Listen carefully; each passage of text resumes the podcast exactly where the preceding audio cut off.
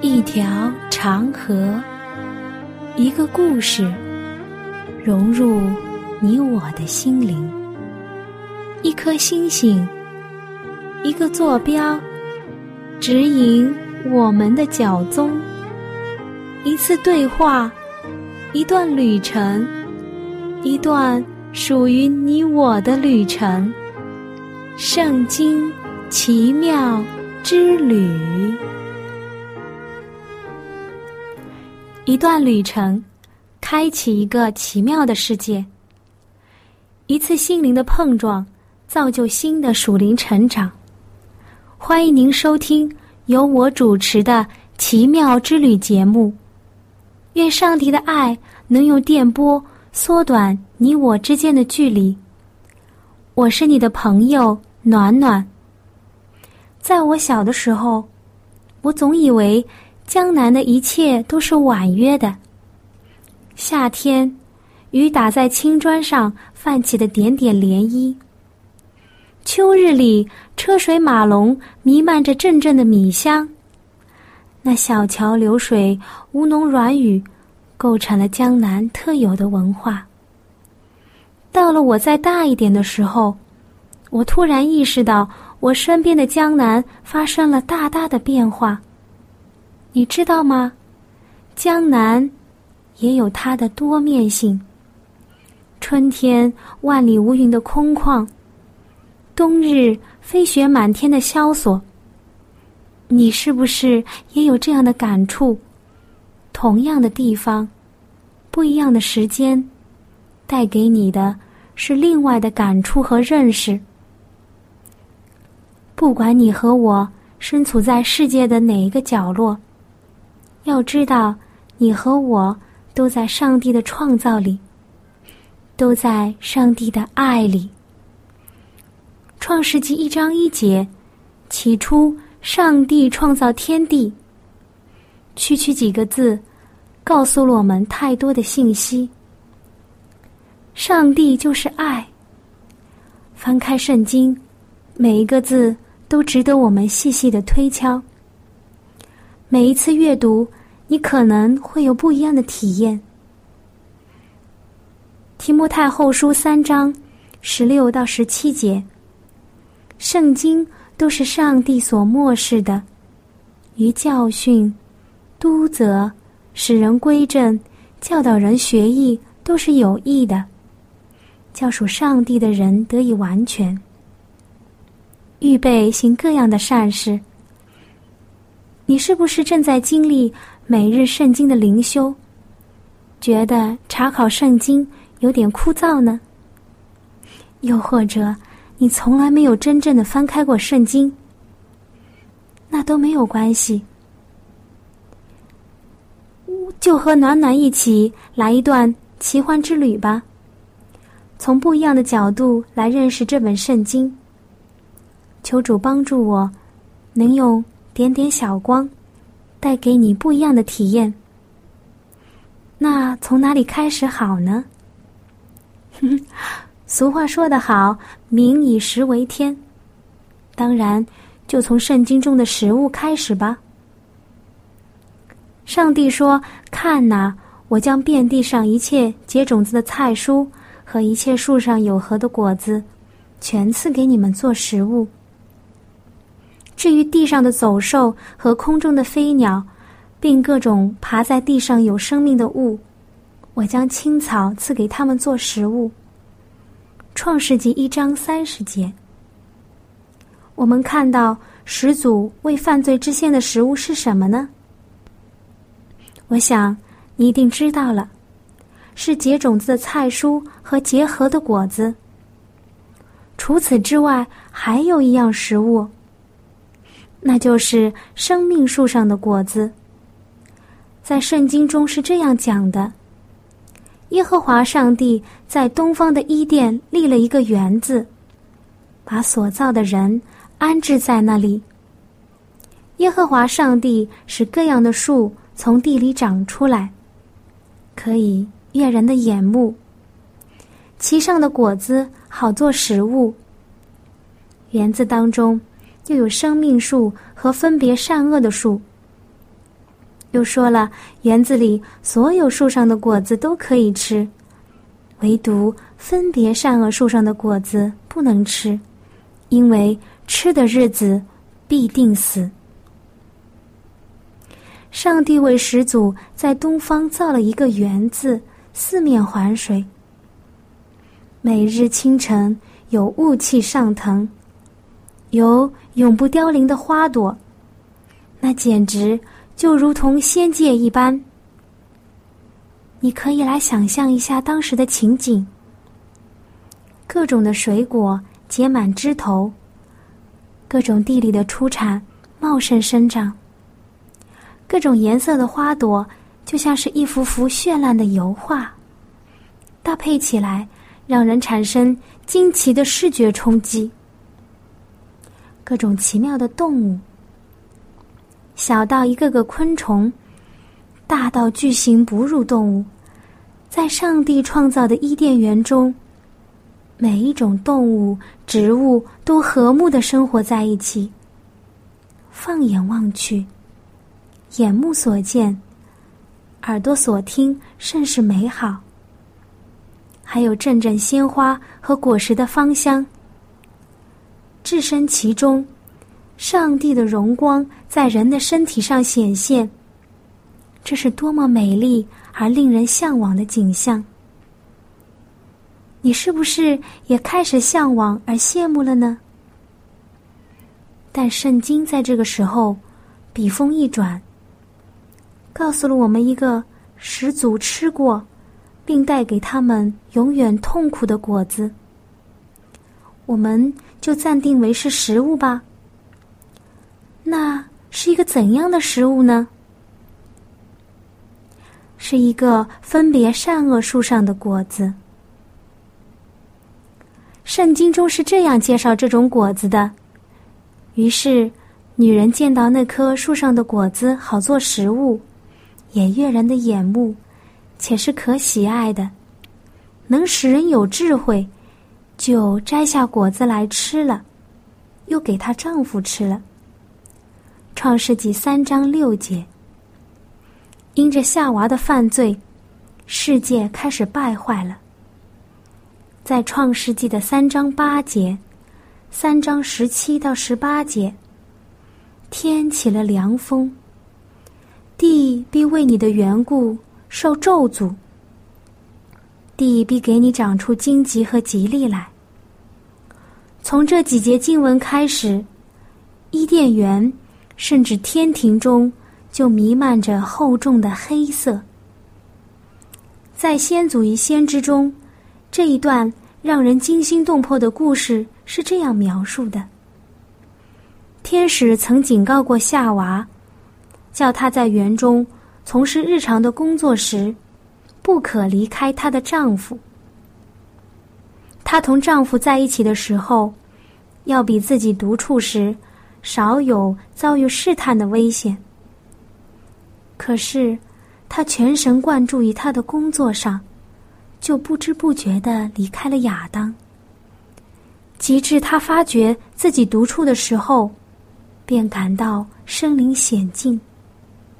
但他摆脱了心中的恐惧，觉得自己有充分的智慧和力量，足以辨别邪恶，而予拒绝。他不留心天使的警告。过了不久，他便带着好奇而羡慕的心情注视着那一棵杏树。他见树上的果子非常美丽，心中不禁发生疑问：上帝为什么不许他们吃呢？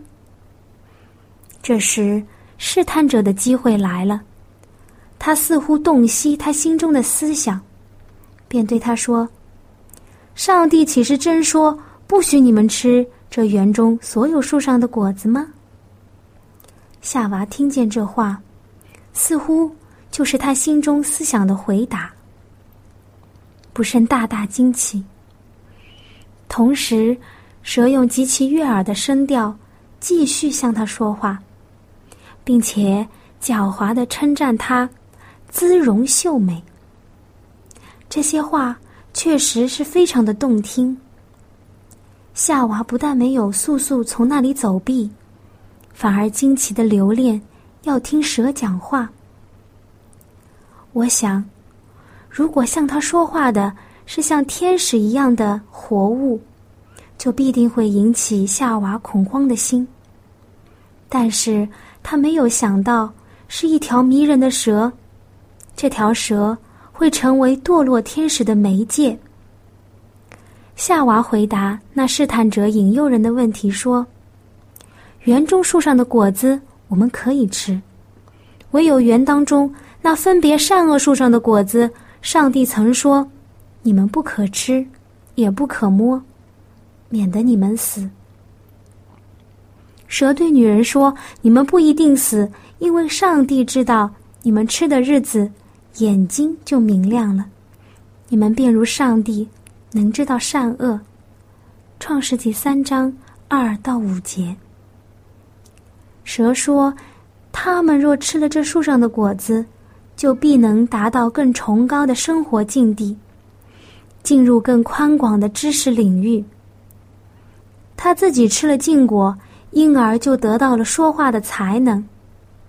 他又暗示，耶和华不许他们吃这树上的果子，乃是由于嫉妒的心。”唯恐他们身高，就与他们相等了。正因为这果子有奇妙的特性，足以使人有智慧和能力，所以上帝才不许他们吃，甚至不许他们摸。撒旦又暗示，上帝所警告他们的话不会真正实现的，不过是用来恐吓他们而已。他们怎么会死呢？亚当和夏娃不是都吃过生命树上的果子吗？上帝这样做，无非是要阻拦他们达到更高的发展，得到更大的幸福。这是多么让人唏嘘的一段经历！就因为这一个个小小的果子，罪就进入了世界。亚当和夏娃也失去了。管理地上的权利，而等待他们的，是九百年内心的折磨和地上辛勤的劳作。他和他的后裔，地上所有一切的生物，都逃不开死亡的命运。罗马书五章十二到十四节，这就如罪是从一人入了世界，死又是从罪来的。于是，死就临到众人，因为众人都犯了罪。没有律法之先，罪已经在世上；没有律法，罪也不算罪。然而，从亚当到摩西，死就做了王，连那些不与亚当犯一样罪过的，也在他的权下。虽然。分别善恶树上的果子，我们都没有看到。但是给我们的教训却是深远的。许多人认为，我们始祖犯的罪是那么的小，但是却遭致了这么大的灾祸，并且是可怕的灾祸。因此，人们开始怀疑上帝的智慧和公义。但如果他们，更加深入的研究这个问题，就可以知道，上帝造人是按照上帝的形象造的。那时的人没有罪，但人要做到仅次于天使，就当顺从上帝的旨意。上帝凭着他的大怜悯，没有给亚当一个严重的实验。既然禁止的事情是容易遵守的。那么，违反这禁令的罪就更显得重大了。若是亚当不能胜过这最小的实验，他也不能忍受更大的试验了。罪的工价乃是死。罗马书六章二十三节。上帝给始祖的警告：你们吃的日子必定死，并不是说他们吃了禁果当天就要死。乃是说，那不能挽回的判决当时就要宣布：上帝应许的永生，原是以顺服为条件的。他们既然违背了诫命，就必丧失永远的生命。善恶树上的果子本身并没有致命的毒素，而是在这个果子后面有上帝的诫命和对始祖的考验。从亚当的日子直到如今，撒旦的工作也是如此，并且已经得到了很大的成功。他引诱人不相信上帝的慈爱，怀疑上帝的智慧。他经常的想引起一种轻慢的好奇心，一种浮躁的求知欲，来探索上帝的智慧和能力的奥秘。因此。许多人想要探索上帝美意所保留的事，而忽略了上帝所要显示的真理。殊不知，这些真理正是他们得救所必须的。撒旦试探人，使人不顺从上帝，引诱他们，使他们认为自己正在踏入奇妙的知识领域，但这完全是一种欺骗。撒旦自以为进步而洋洋得意，其实，他们正在践踏上帝所定的条例，自己正走向败坏和死亡之路。撒旦告诉那圣洁的夫妇，违反上帝的律法，是与他们多么的有利。今日，你我不也是听到同样的论调吗？许多人说。守上帝的诫命是多么的狭窄，同时他们认为自己有更宽大的见解，并享受更充分的自由。撒旦说自己吃了禁果，得到了很大的好处，但他没有让人知道，他已经因为犯罪而被赶出了天庭。他虽然已经发觉罪的结果乃是无限的损失。但为了使他人陷入同样的境地，他就掩饰着自己的痛苦。照样，现今违反诫命的人，也设法掩饰自己的真面目。他虽然自称圣洁，可是这种高傲的说法，只能使他成为更阴险的欺骗。他乃是撒旦的党羽，一面。自己践踏上帝的律法，同时引诱他人也这样行，造成他们永远的灭亡。一失足成千古恨。这个成语用在这个上面，真的是非常的贴切。亚当和夏娃因为吃了禁果，而失去了永生和管理地球的能力，从无玷污的始祖，变成了必死的罪人。圣经中并没有描述分别善恶树上的果子是什么样子的，是什么味道，树枝高低如何。但是我想，应该是很漂亮才是，因为它完全的吸引了夏娃的眼目。我们都知道，夏娃在园中，任何的果子她都能吃，比起我们现今的水果。不知道要好多少，而且在品种和质量上都是不能比较的。就是这样的夏娃，她依然觉得分别善恶树上的果子能悦人的眼目，且是可喜爱的。经过欺骗者的糖衣炮弹，夏娃就被罪俘虏了。亚当和夏娃被赶出了伊甸园。在创世纪三章二十二节中，耶和华上帝说：“那人已经与我们相似，知道善恶。现在恐怕他伸手又摘生命树上的果子吃，就永远活着。”又在伊甸园的东边安置基路伯和四面转动火焰的剑，要把守生命树的道路。亚当夏娃同时失去了。永远的生命。在这里，圣经介绍了第二种食物，就是生命树上的果子，给人生命，也是给人希望的食物。在新约的启示录，生命树被提到过三次。启示录二章七节，启示录二十二章二节，和启示录二十二章十九节。约翰看见以下情景：和这边和那边都有生命树，每年结十二次果子，每月都结果子。树上的叶子能医治列国的人。启示录二十二章二节下。这些生命树也象征以西结描述的耶和华为了赐永生给顺服的人类的福利。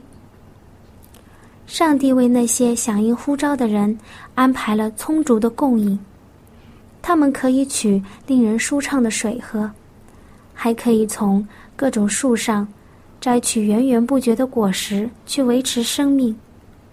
在伊甸园里。耶和华曾给亚当和夏娃类似的共鸣，一切都赏心悦目。创世纪二章九节，当全地都成为乐园以后，耶和华就会做出进一步的安排，让得救的人可以从生命树上的树叶得到医治。这些叶子能使仰望上帝的人在灵性和身体上恢复完美。这样，靠主得胜的人，摆脱了罪和死的奴役。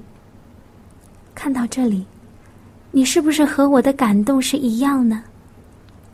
主很爱我们，真的很爱很爱我们。同样的，圣经也没有描写生命树长什么样子，果子什么味道，叶子是什么形状。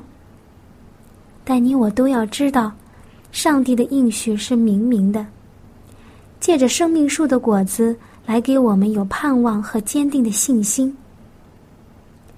分别善恶树上的果子和生命树上的果子都没有记录它们的长相，除了始祖之外，也没有人尝过。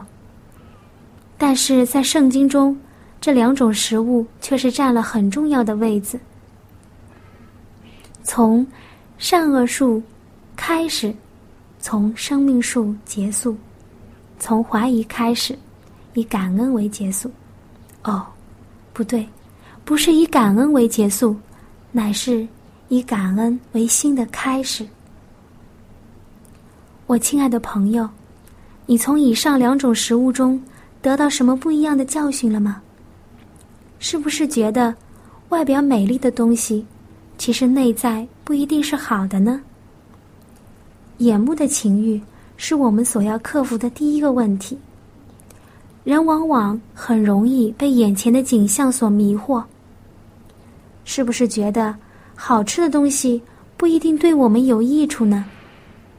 那接下来我们要克服的是肉体的情欲。如何能管住自己的嘴巴和舌头，是一个大工程。是不是觉得别人对我们的称赞会成为我们的绊脚石呢？今生的骄傲是伴我们一生的功课。只有在主的诫命中，才能更好的生活，才能够在今生有平安，来世得永生。切记不能轻易的去招惹试探，因为靠我们自己是万万不能的。这里插一个小小的故事。有许多人认为，分别善恶树上的果子就是苹果树上的果子。亚当听信了那个女人的话，将果子吃下去的时候，耶和华上帝突然出现。亚当在紧张之下，吞不下去又吐不出来，将苹果核卡在喉咙里。所以，男人和女人不同的地方。就是喉部有这样的凸起，人们称之为喉结。这种荒诞不经的传说，其实并没有圣经的依据，完全是杜撰出来的故事。在后面的几讲中，我们会讲到圣经中的苹果树，这里我们就不详细讲了。总之，脱离圣经依据的，我们都要好好推敲。分别善恶树上的果子，你虽然耀眼美丽，能让人有更高深的智慧，但不是上帝所允许我们所吃的食物，就应当从我们口中的欲望中剔除掉，记入我们每一个弟兄姐妹的脑海里。等主再来的时候。新天新地出现的时候，伊甸园必要恢复，并装饰的比起初更加美丽。那时，遵守上帝诫命的人，必要从生命树上摘取果子。你和我都没有见过分别善恶树上的果子，既然不能见到了，那就一同努力去见识一下生命树上的果子吧。好了，今天的旅程就到这里。愿主帮助我们，能在天国相见。阿门。我亲爱的朋友，你听了这期节目之后，内心中对圣经感兴趣了吗？